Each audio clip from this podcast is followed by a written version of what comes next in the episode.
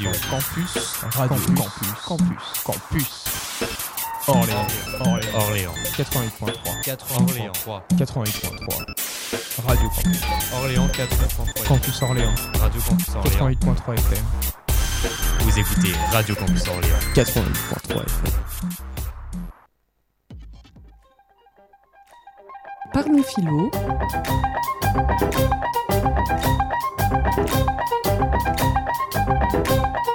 Parlons philo.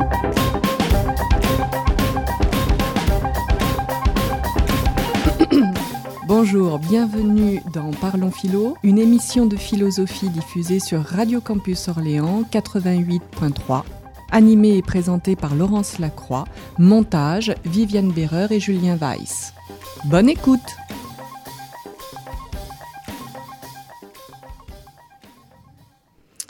Bonjour à, tous et à toutes. Pour euh, nous sommes ensemble aujourd'hui pour une nouvelle émission de Parlons Philo. Et pour cette nouvelle émission, j'ai euh, l'immense plaisir euh, d'accueillir euh, Anne Letenier-Veillère, qui est donc avec moi en studio. Anne est thérapeute, elle est spécialiste en communication et elle dirige donc un atelier relationnel sur Orléans. Alors Anne, du coup, je me suis dit que ça serait très bien d'aborder un tant soit peu la notion de confiance avec toi. Voilà. Peut-on encore avoir conscience Confiance. Confiance. Bonjour, merci mmh. de m'accueillir. Mmh. Alors, c'est vrai que la question de la, de la confiance euh, ben, peut, peut, se poser. Alors, euh, peut-être pour plusieurs raisons. Tout d'abord parce que moi je remarque que euh, quand j'utilise mon porte-monnaie et que euh, juste de mon billet de banque, ben en fait je lui fais confiance quant à sa valeur. Voilà. Et en période d'inflation, on se rend compte à quel point c'est peut-être pas aussi évident que ça de, de se dire que 100 euros, par exemple, valent 100 euros. Mmh. Mais euh, plus que ça, euh, la crise que l'on vit, c'est peut-être une crise monétaire, certains le disent, mais c'est aussi et très certainement une crise humaine.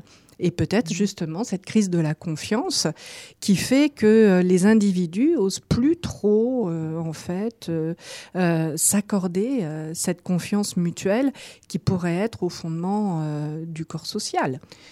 Euh, alors, pour lancer la discussion, euh, il me semble toujours bon de revenir aux antiques, si tu veux, parce que oui. la grande question serait qu'est-ce que euh, justement la, la, confiance?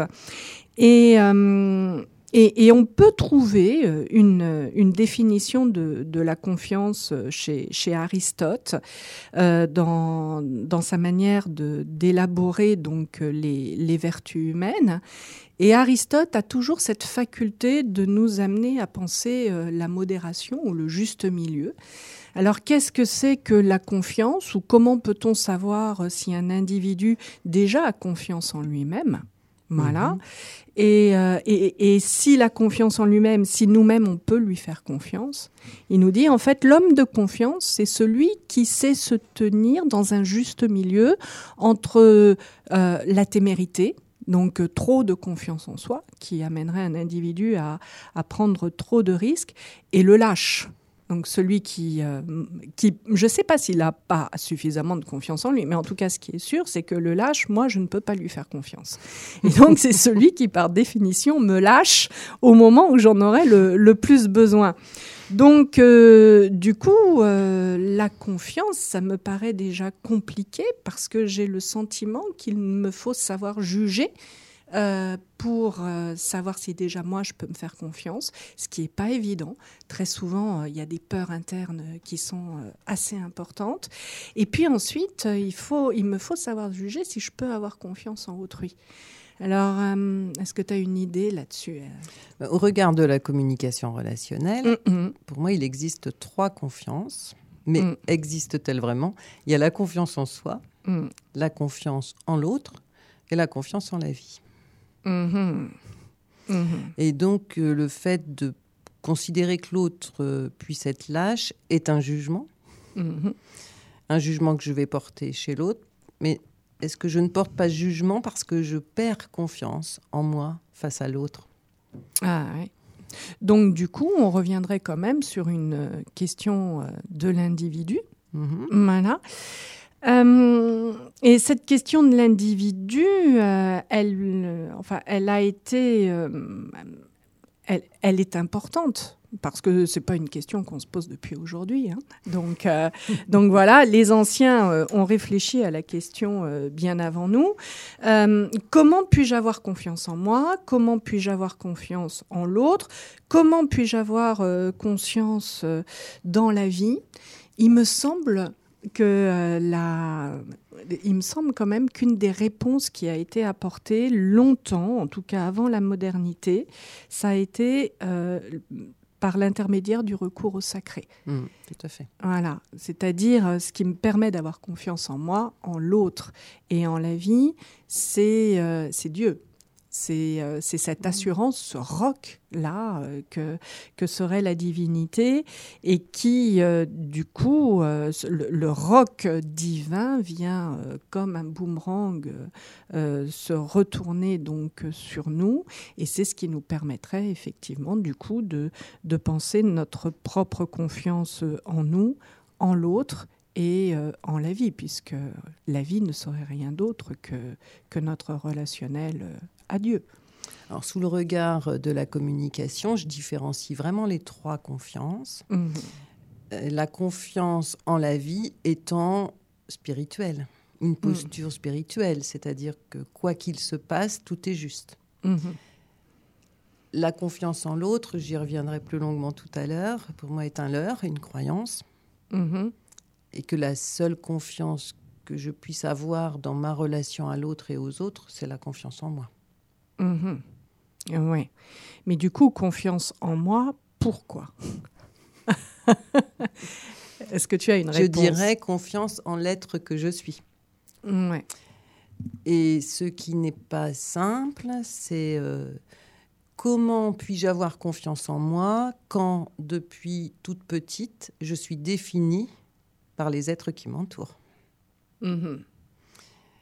Un enfant est défini par son environnement et est reconnu au travers de ce qu'il fait et rarement au travers de ce qu'il est mhm. ou de qui il est plutôt, c'est plus juste. Mhm. Donc comment puis-je arriver à l'âge adulte, avoir confiance en moi si tout au long de mon enfance et de mon adolescence, j'ai finalement tenté de répondre à ce que mes proches attendaient de moi? Mhm y a-t-il beaucoup d'enfants et d'ados qui apprennent à s'appuyer euh, sur leurs ressources? Je ne suis pas sûre. Et ça, c'est, je mets ça en lien avec euh, la relation, enfin avec la mm. communication, car nous n'apprenons pas à communiquer. Mm-hmm. Donc mes difficultés, par essence, viennent de l'autre. Mm-hmm. Mm. Alors, en même temps, est-ce qu'on ne pourrait pas dire que euh, ce qu'on pourrait peut-être nommer une forme de, de, standardisation, de normalisation, euh, de, de, conformisme, du coup aussi des attitudes qui nous est enseignée mmh. par, notre, par notre environnement, euh, serait euh, un, passage obligé, serait nécessaire en fait pour, pour élaborer un corps social. Alors j'explique un peu ma, ma réflexion, ou en tout cas je la situe peut-être un peu mieux, c'est que si on accepte de penser euh, la société humaine en dehors d'un rapport à, un lien sacré, à un acte de foi, euh, comme, euh, comme les anciens ont, ont, pu le faire, on, on, en vient à élaborer une conception individualiste du corps social. Mm-hmm. Alors, individualiste, ça voudrait dire quoi? Ça voudrait dire que la société est constituée d'individus qui eux-mêmes sont euh, euh, ou, qui eux-mêmes s'élaborent à partir de leurs propres désirs. Et on a un auteur qui a beaucoup travaillé la question, euh, qui, euh, qui s'appelle Thomas Hobbes, donc un, auteur du, XVIIe siècle, et, et, qui commence en fait son ouvrage canonique qui ouvre la philosophie politique moderne en disant mais Si on laisse les individus en fait se réaliser dans l'expression de leurs désirs, qu'est-ce qui se passe? Il se passe qu'on assiste à un véritable télescopage en fait des individualités et que euh, par conséquent on est dans une société qui devient mais absolument invivable. Et c'est à ce point invivable, dit Thomas Hobbes, qui refuse de donner à ce type de relation, si tu veux, le nom de société. Il appelle ça l'état de nature. Et il dit, mais euh, cet état de nature euh, se finit comme, ou en tout cas peut se caractériser comme étant une guerre de tous contre tous. Donc, comment sortir en fait de, cet état de guerre de tous contre tous? Et la solution que trouve Hobbes passe paradoxalement par la confiance, pas la confiance en l'autre, pas la confiance en soi, pas la confiance en la vie, mais la confiance en l'État c'est-à-dire dans, un, dans une superstructure ultra puissante, toute puissante, l'État-nation, on pourrait dire. Et c'est l'État-nation qui, par le monopole de la violence physique légitime, c'est-à-dire vraiment par quelque chose qui est très contraignant au niveau de la mise en place d'une limitation des désirs individuels, euh, qui vient rendre possible le fameux vivre ensemble, si on veut. Hein. En tout cas, la cohabitation des individus. Et, et par là même, qui rend possible le fait que je puisse avoir confiance en l'autre, c'est-à-dire que je me doute déjà qu'il ne va pas me tuer pour prendre ce que j'ai. Non pas parce qu'il a confiance en moi, mais parce qu'il craint la sanction de l'État. Et l'inverse est vrai. Donc du coup, euh, la confiance, est-ce qu'elle ne, est-ce qu'elle ne se bâtit pas sur ce mode-là, c'est-à-dire sur la nécessité que j'ai d'avoir été formatée aux règles sociales, à, à, cette, euh, à cette normalisation qui m'est imposée et qui crée effectivement une forme de standardisation, non pas pour que je sois moi dans l'individu profond que je suis, mais pour que je puisse avoir la place qui est la mienne dans le jeu social avec le masque social que la société attend de moi et surtout dans le comportement que la société attend de moi. Est-ce que c'est pas nécessaire de ne pas être soi? Alors, il y a beaucoup de choses. D'abord, la première chose que j'ai envie de dire, c'est que je différencie les besoins des désirs. Et que ça n'est pas tant euh, est-ce qu'être soi euh, et respecter son être intérieur, c'est réaliser tous ses désirs Pour moi, c'est pas du tout ça.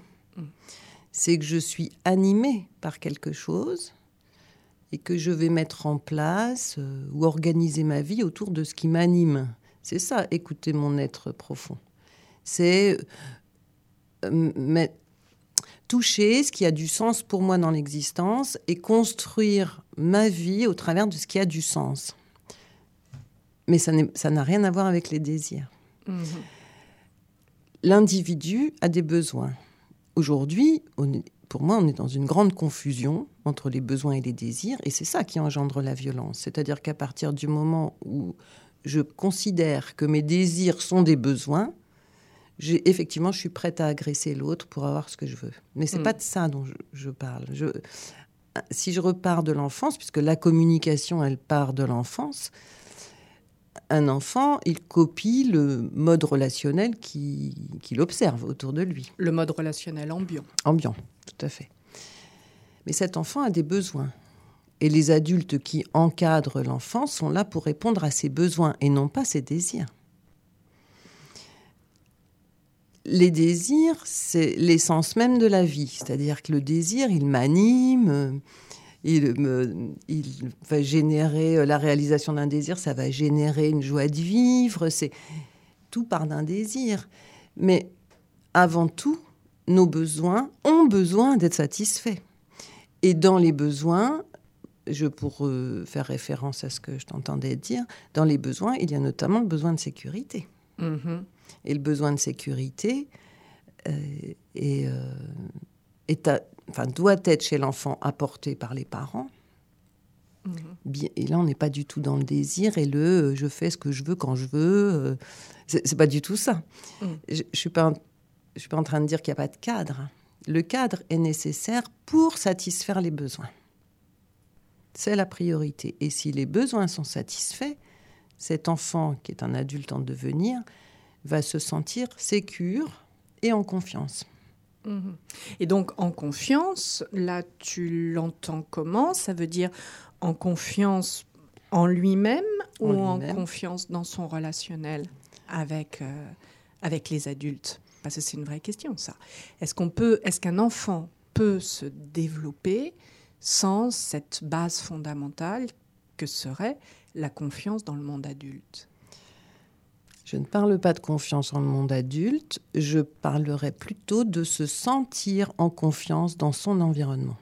Mhm. Pas, pas la même chose. Pas nécessairement adulte.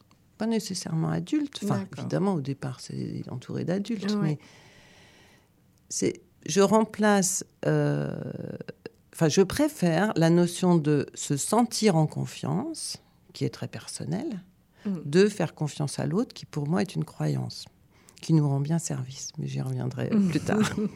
Mais alors, si je reviens à Hobbes, euh, est-ce que son idée d'un État tout-puissant qui vient comme ça limiter justement les, désirs n'est pas ce qui permet aux individus que nous sommes de se sentir en confiance?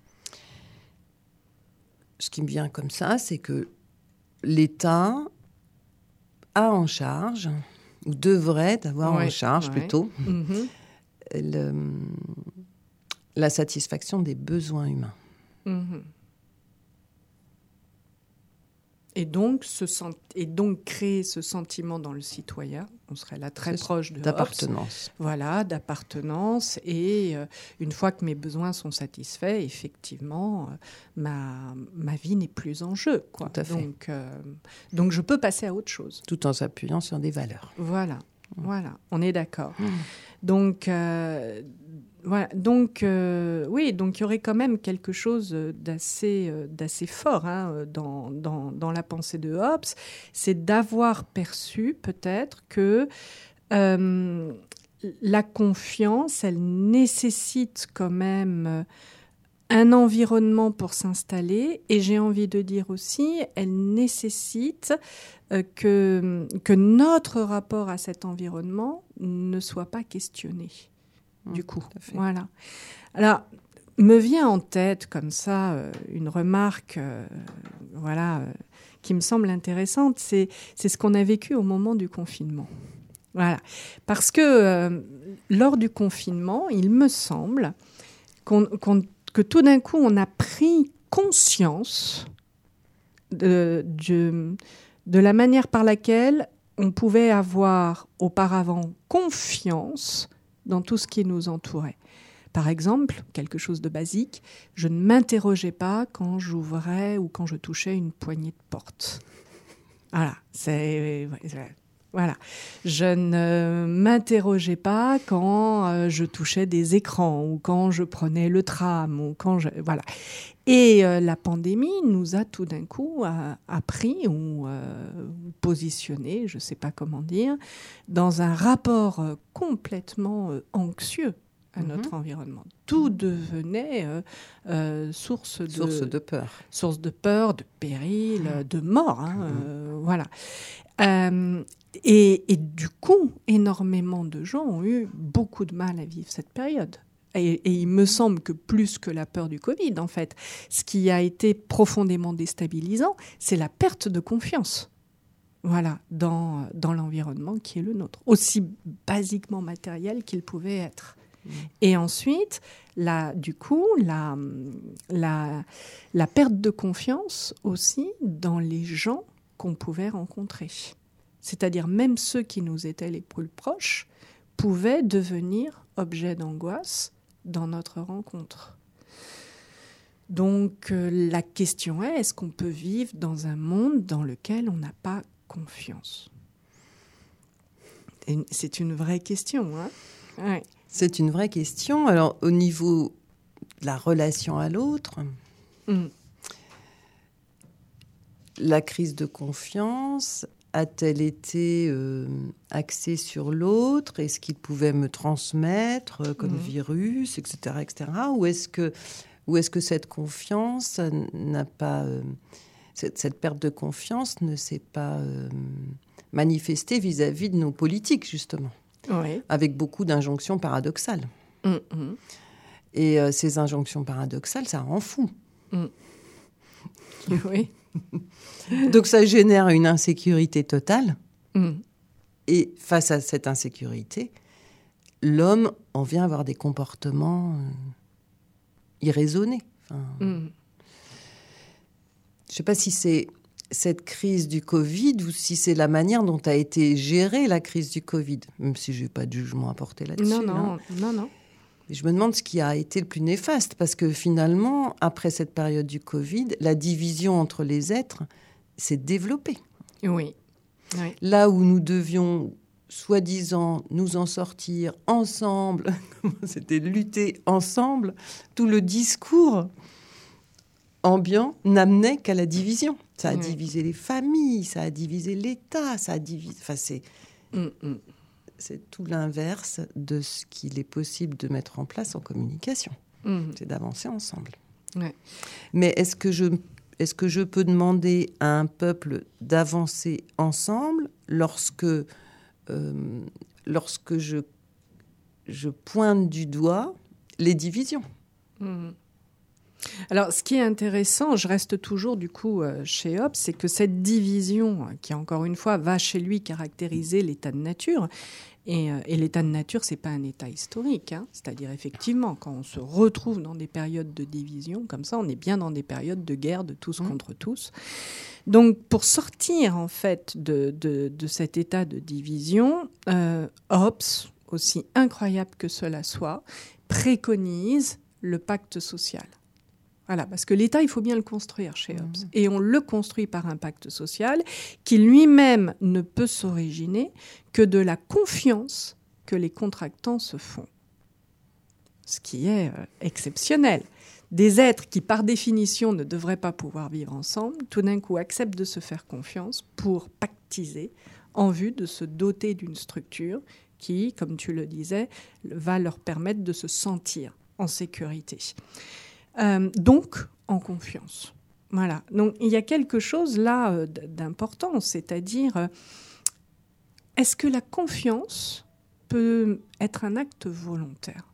Est-ce qu'on peut décider volontairement de se faire confiance plutôt que de se diviser?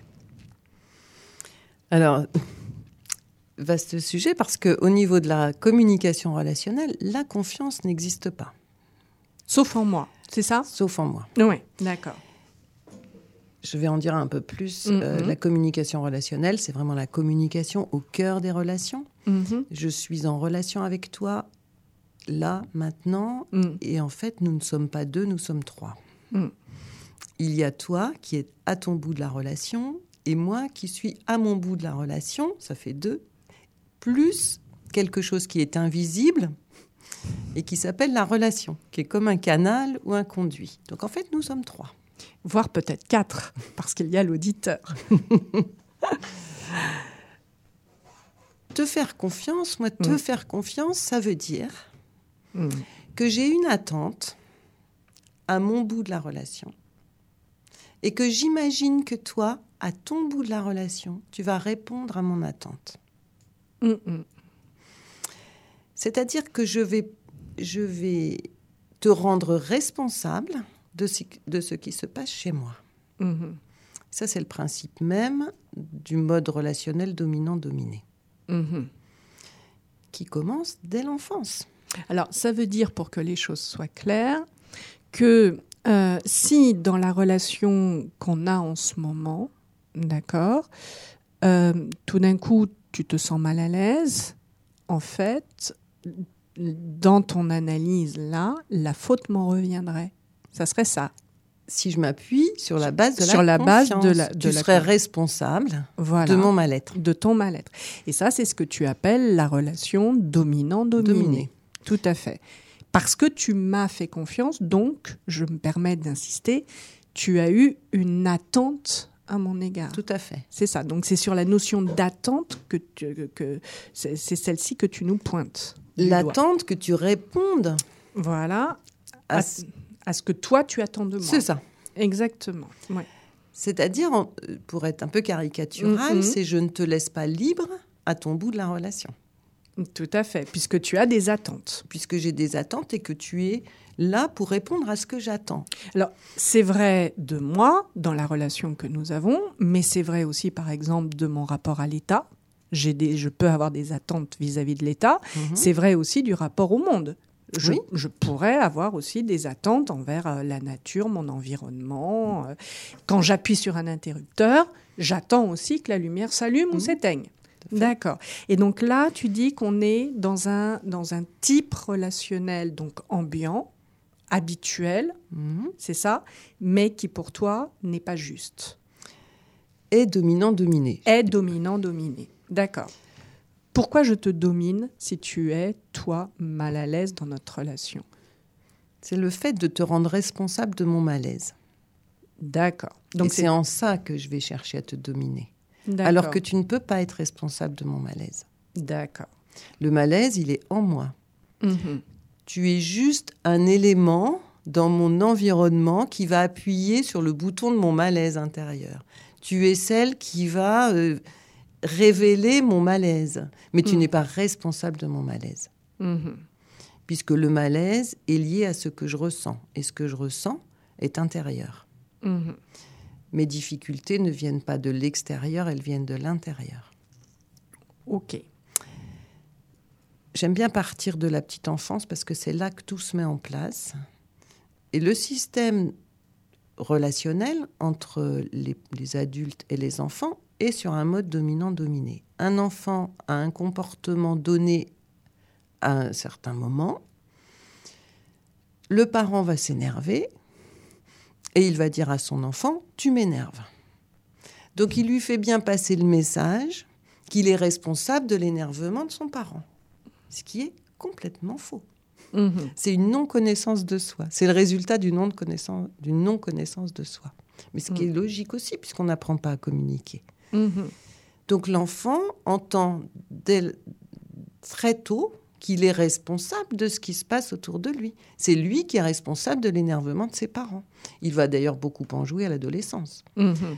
Plus enfant, il a été porté responsable de l'énervement de ses parents et plus il va énerver ses parents à l'adolescence. il a bien compris le système. Mhm. Et ça, c'est un leurre.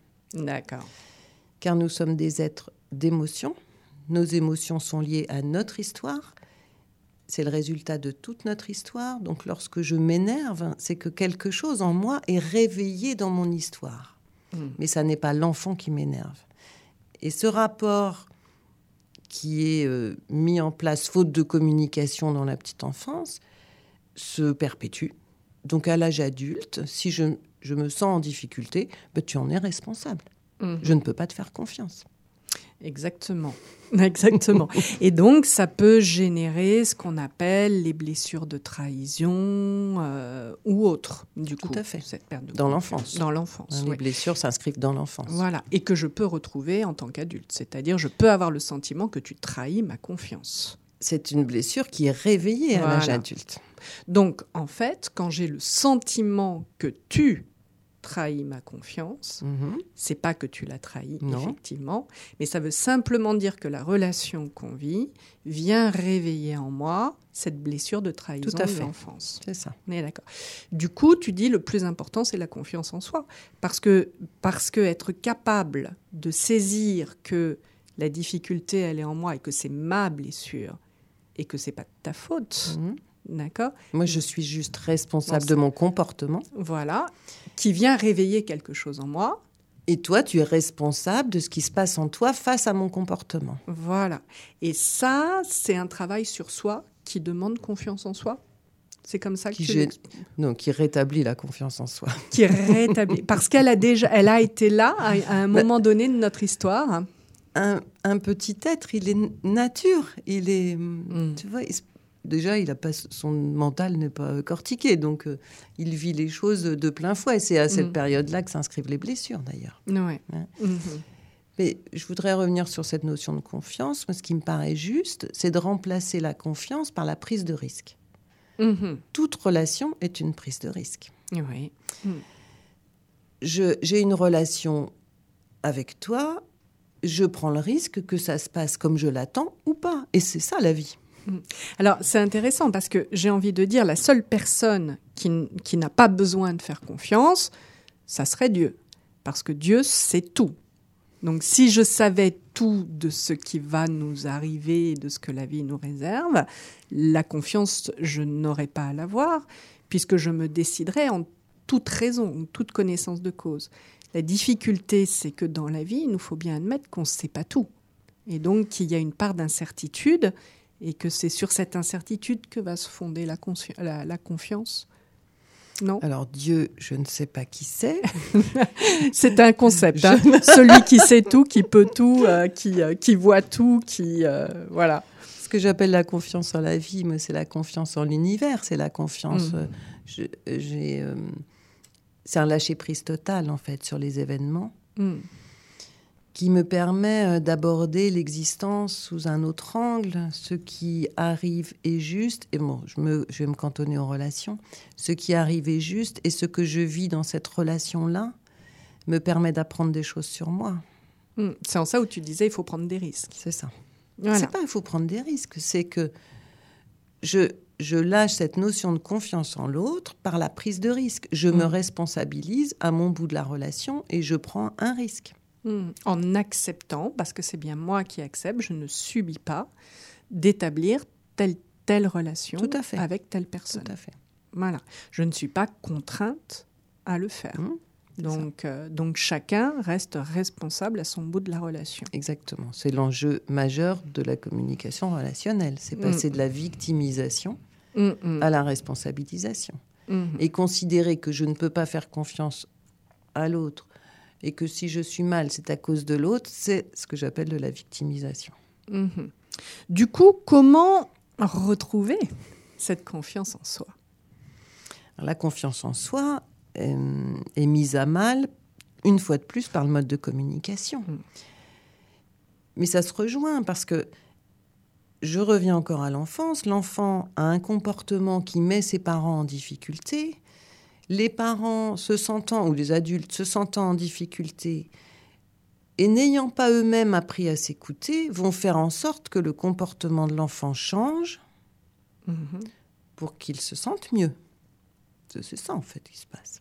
Pour que les parents, oui, pour que les parents se sentent oui, bien sûr. Alors, comment vont-ils s'y prendre pour faire en sorte que l'enfant change de comportement? Mm. Ça va. Ils vont utiliser des menaces, ils vont utiliser du chantage, de la dévalorisation, de la disqualification, de la culpabilisation, tout ce qui petit à petit euh, va euh, être intégré par, par l'enfant comme je, en résumé, je ne suis pas à la hauteur en fait. Mm-hmm. Je suis moins bien que mon frère, euh, je suis, je réussis moins que ma cousine, je rends maman malheureuse, etc. etc. Et c'est comme ça que la confiance en soi euh, mm. s'étiole. Mm-hmm. Alors, est-ce qu'on pourrait pas dire aussi que euh, c'est détourner en fait le regard de l'enfant de lui, de son être véritable, pour le tourner vers un extérieur, le frère, la sœur, la cousine, etc., mm. et rentrer dans une logique de comparaison tout à fait. Euh, dans laquelle on est en règle générale et par définition perdant. Mm. complètement. alors, alors, du coup, la confiance en soi serait assez proche d'une connaissance de soi. Il faut déjà réapprendre hein, à, se connaître soi-même, à, retrouver euh, donc euh, son être intérieur, c'est ça. À se reconnecter à, son être intérieur. Voilà, se reconnecter. Et d'ailleurs, est-ce que. Voir apprendre à le connaître. Oui. Mhm. Oui, oui. Est-ce que ce n'est pas la confiance en soi, d'ailleurs, qui va permettre d'avoir confiance en la vie? Pour moi, c'est étroitement lié. Ben, après, les choses vont se retrouver euh, petit à petit. Mm. Euh, je, juste pour une, référence philosophique, euh, il, me semble qu'il y a un auteur vraiment qui, qui a travaillé cette question-là relativement tôt, hein, toujours au XVIIe siècle. Hein. c'est Spinoza.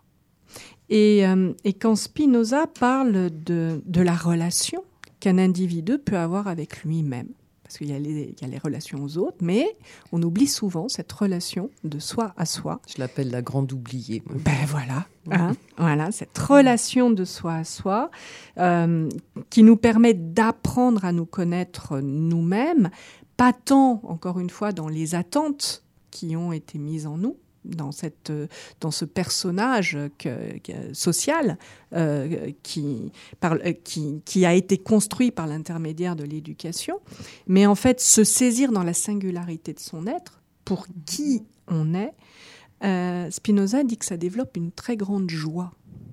Voilà. Il, il, y met, il y met vraiment le fondement de la joie. Mm. Qu'est-ce que c'est qu'être joyeux? Alors, pour le dire peut-être en des termes un peu plus contemporains et plus mathématiques, mais pour Spinoza, ça lui va bien. Ça serait d'être en adéquation avec soi-même. Voilà. Alors, si on veut, eh, je pense, utiliser euh, un vocable communicationnel, je dirais peut-être être à l'écoute de, soi-même. Hein, voilà, être à l'écoute de soi et être à l'écoute donc de ce qui est bon et juste pour, soi. Mm. Voilà. Euh, Dans le respect de l'autre. Et alors, est-ce que, est que ce qui est, si on comprend bien cela, ce qui n'est pas évident, hein, parce, que, parce que ce qui est bon et juste pour soi pourrait relever aussi de ce qu'on a pourtant mis à l'écart, c'est-à-dire des désirs qui souvent sont aussi produits par la société sans qu'on s'en rende compte, etc. On est des fois traversé par des désirs. Alors que si on arrive à comprendre que ce qui est bon et juste pour soi, ce ne sont pas les désirs, mais, mais, mais la réalité fondamentale qu'on est, qui peut être portée par un désir, en fait. Il n'y en a pas besoin de 36 000. Hein. On peut avoir 36 000 désirs, mais, pas, mais nous n'avons pas le besoin de réaliser 36 000 désirs. Voilà. Voilà. Donc, euh, effectivement, si on arrive à saisir ça, ma question est, est-ce qu'on n'est pas aussi nécessairement dans le respect de l'autre? Pour moi, si. Voilà. Hein tout à fait. Parce qu'on n'est pas dans l'idée de Hobbes du tout, mm. d'un désir qui voudrait s'accaparer le monde ou ce que l'autre a. Pas du tout de cet ordre. Voilà, on n'est pas, hein, on est vraiment mm. dans quelque chose de radicalement autre et qui fait que plus je suis à l'écoute de mon être intime, plus je conçois totalement que l'autre a aussi à être à l'écoute de son être intime, qu'il mhm. est un être intime. Et donc je lui permets, mm. en me responsabilisant à mon bout de la relation, de mm. se responsabiliser au sien. Voilà. Mm. Et d'être. Et d'être. Et d'être. Alors, euh, il me semble que c'est pas gagné. que c'est euh, que c'est un vrai travail et, euh, et, sur ce travail, on a un auteur américain euh, qui, euh, qui, a beaucoup, j'ai envie de dire, élaboré la question, et qui s'appelle Emerson et qui, euh, qui a écrit, donc, euh, auteur du 19e, du 19e siècle, auteur de ce qu'on appelle le, transcendantalisme dans l'école philosophique américaine, et qui a écrit un ouvrage qui s'intitule La confiance en soi. Et, euh, ce qui m'intéresse dans, cet ouvrage, c'est justement l'idée de, de process, diraient les Anglais. C'est-à-dire la confiance en soi, en fait, c'est un, c'est un processus, c'est un chemin de vie. Je pense mmh, qu'on pourrait nous le traduire mmh. comme ça. C'est un chemin de vie parce que en la confiance en soi. Dans en soi, on entend le soi ou le moi, enfin quelque chose qui existerait ou qui nous préexisterait, peut-être comme on pourrait l'entendre dans l'être intime que nous sommes. Mhm. Et Emerson dit mais attention, ça se passe pas comme ça. Ça se passe pas comme ça parce que justement le soi que nous avons à être, eh ben nous avons aussi à le devenir. En fait, c'est pas ce qui nous est donné au début du chemin et qu'on aurait à reconquérir. Ça serait véritablement ce qui serait au bout de notre chemin et qui nous ferait comprendre que plus nous arrivons à cette confiance en soi, euh, c'est-à-dire à, être à l'écoute de l'être que nous sommes, plus nous saisissons à quel point ce que nous sommes est en contact avec l'universel. Voilà. Et donc, il dit, en fait, c'est un cheminement qu'on pourrait qualifier de cercle. C'est-à-dire, plus j'ai confiance en moi, plus en fait ce moi n'est pas ce qui se restreint à mon moi seul. On n'est pas mhm. du tout dans une logique d'égoïsme ou, euh, ou d'égoïté, mais à l'inverse, mhm. c'est ce qui, mhm. c'est ce qui s'élargit. Donc, il nomme ça le perfectionnisme moral. Ça peut faire peur, mais sur l'idée, qu'est-ce que tu en penses, Anne? Je pense que nous sommes de, par le mode de communication, dans une dépendance relationnelle. Et qu'effectivement, tout au long de notre vie, nous avons à apprendre à sortir de cette dépendance relationnelle. Est-ce que tu peux peut-être nous l'expliquer un peu plus? C'est quoi une dépendance relationnelle? Je, je, me, je me sens en fait dépendant du regard de l'autre, mmh. du point de vue de l'autre. Je vis par rapport à l'autre. Mmh. Et je ne me rencontre pas. J'ai envie aussi d'aborder euh, la place du mental, euh, ce que j'appelle le mental inférieur dans tout ça. C'est que parce que se rencontrer soi, c'est se rencontrer au niveau des ressentis et des émotions. C'est et ça n'est pas écouter les histoires que nous nous racontons. Mhm. oui, alors il me semble quand même que du coup, quand tu parles de peut-être de mental inférieur, euh, très clairement, tu veux dire que quand on parle de confiance en soi et d'aller construire son moi, il faut pas entendre ce que l'on a l'habitude de dire quand on dit moi je. C'est ça. Moi je. Hein, où on ressent sur quelque chose qui est, mm. qui est souvent même assez euh, rigide, assez, euh, mm. assez blessé. Euh, qui peut du coup devenir blessant euh, envers les autres. Enfin, ce moi-là. Mm. Le moi quand même euh, auquel, comme tu disais, notre éducation nous a habitués. On nous a habitués à être ce moi-là. Donc s'affirmer soi, c'est pas c'est pas cette affirmation-là. C'est pas cette affirmation-là. Mm-hmm. Ce que j'ai envie, ce qui me vient là, ce que j'ai envie de partager, c'est que lors de notre conception, enfin pas la conception, mais notre euh, euh, gestation, hmm. nous sommes dans un univers qui est parfait. Hmm. C'est-à-dire que sans rien avoir à demander, finalement, j'obtiens tout ce dont j'ai besoin pour grandir. Hmm. Et, et, ça, oui, c'est merveilleux. Donc c'est tout ce qui se passe dans le ventre de mm. la mère. Et oui, on a l'oxygène, on a la nourriture, on a la chaleur, mm. on a tout. On a tout. Et l'objectif de la vie, aujourd'hui, c'est mon regard aujourd'hui, c'est finalement de d'arriver à ressentir ça mm. dans notre vie. Le retrouver, ce que tu disais, le retrouver. Retrouver cette ce ressenti, l'univers est parfait et m'apporte tout ce dont j'ai besoin. Mm. Et c'est ça, cette quête de soi. Mm. Et c'est ça aussi, cette responsabilisation que j'ai à prendre dans ma vie. Personne ne me veut de mal, en fait. Parce que celui que je vais rencontrer et qui va m'agresser est là pour me montrer quelque chose que mm. j'ai en moi. Et là, on mm. retrouve ce que tu évoquais. L'autre n'est que mon reflet. Mm-hmm. Donc, qu'est-ce qu'il m'apprend de moi? Mm-hmm. Et là, je suis plus dans la division. Mm-hmm.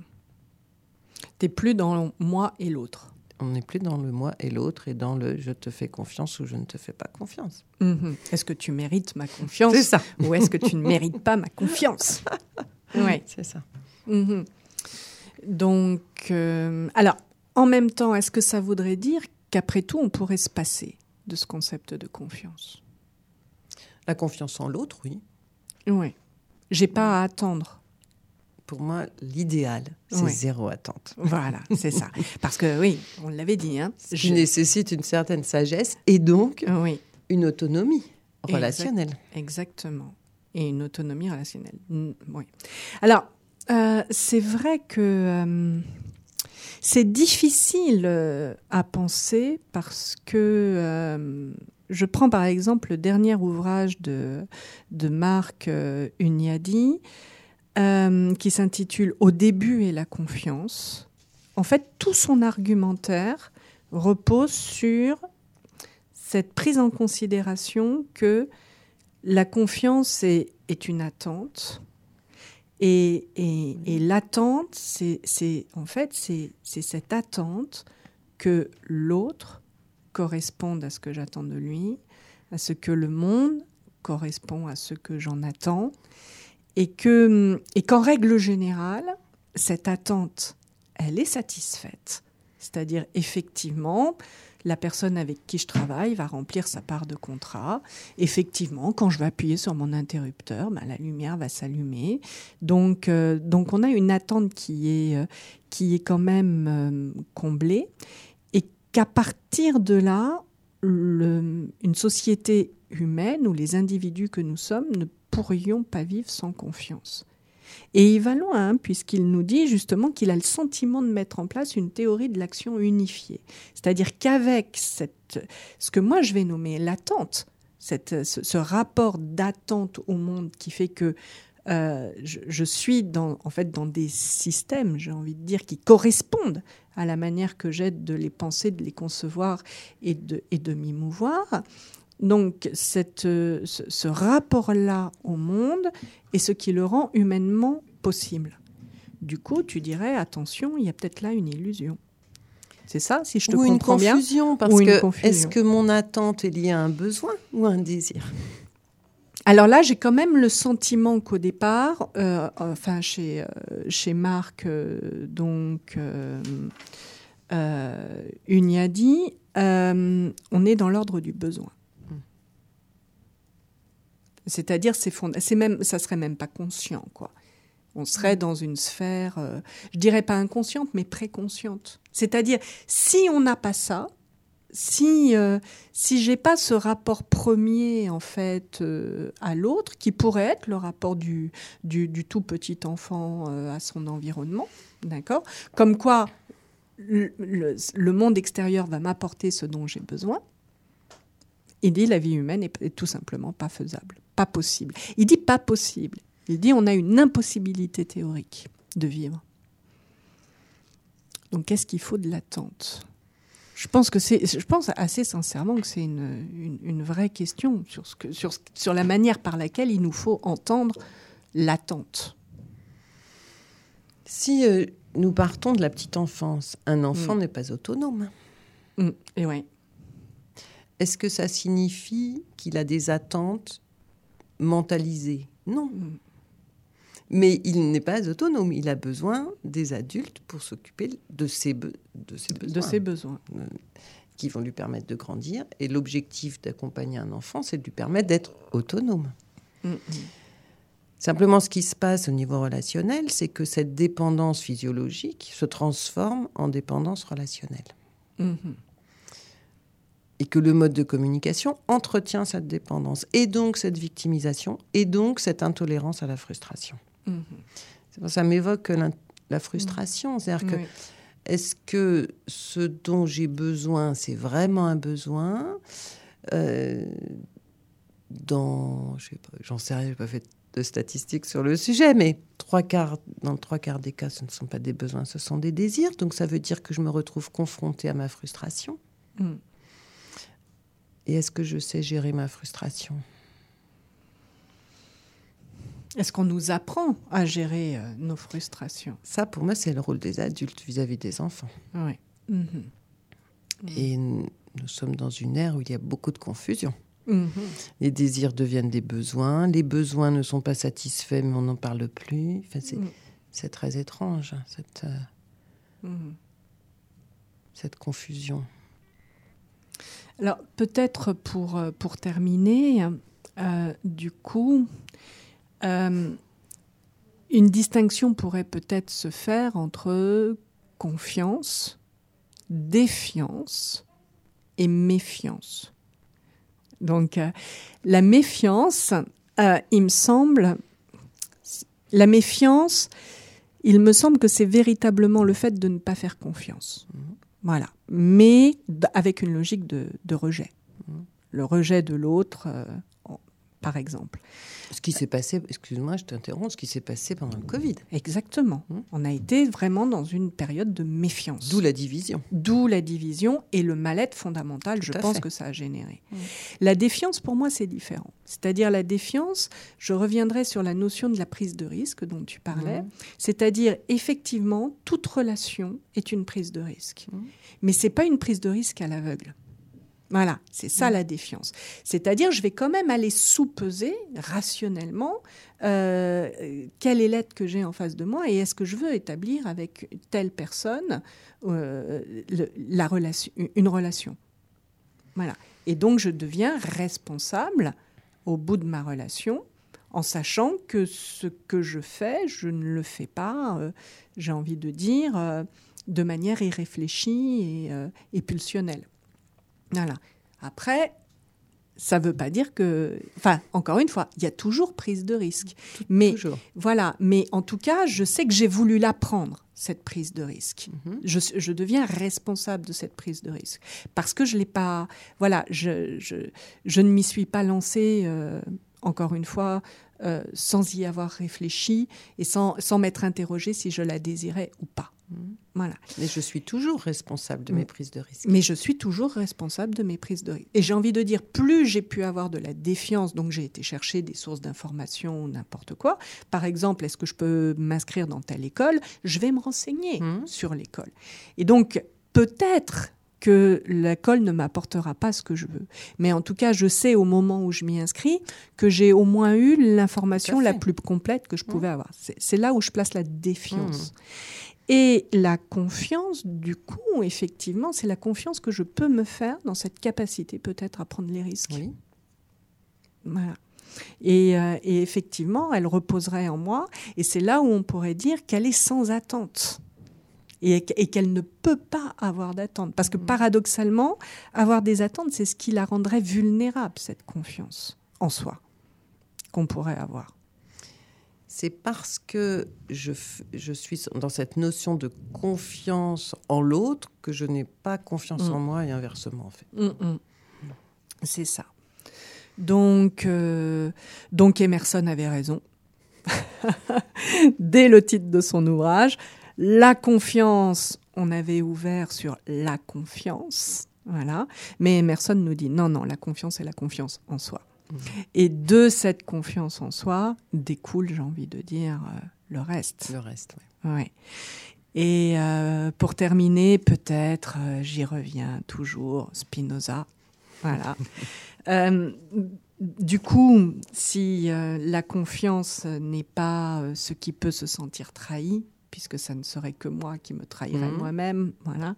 Euh, si la confiance est ce qui me permet justement de, de me construire, de m'ouvrir, d'oser prendre des risques, donc d'entreprendre aussi, de créer, euh, de, de, faire, d'évoluer euh, ou pas, mais en tout cas de bouger.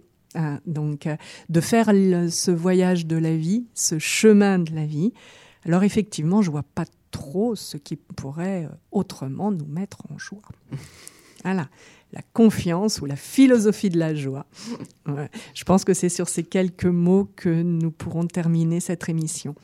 En tout cas, je te remercie euh, énormément Anne Letellier Veilleur d'être venue donc sur ce plateau partager avec moi cette émission de Parlons Philo pour euh, traiter de ce sujet qui me semble quand même extrêmement important euh, dans les temps que nous vivons, mm. à savoir celui de la confiance qui, je reprendrai encore tes mots, permet euh, de, se, de se sentir dans un environnement mm. sécurisant et, et de se sentir en sécurité avec soi-même en fait. Merci, merci de m'avoir accueilli. avec grand plaisir.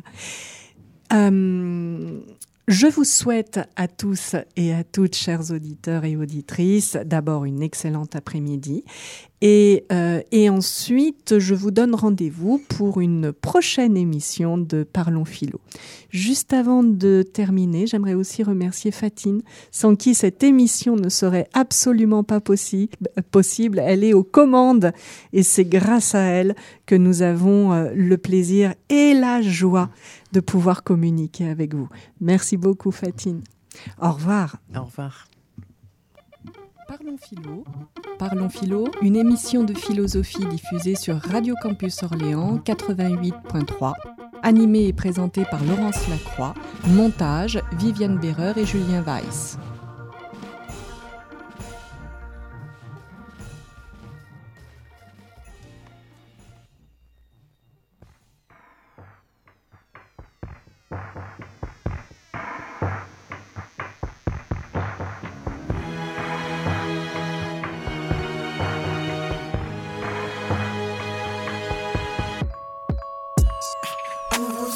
you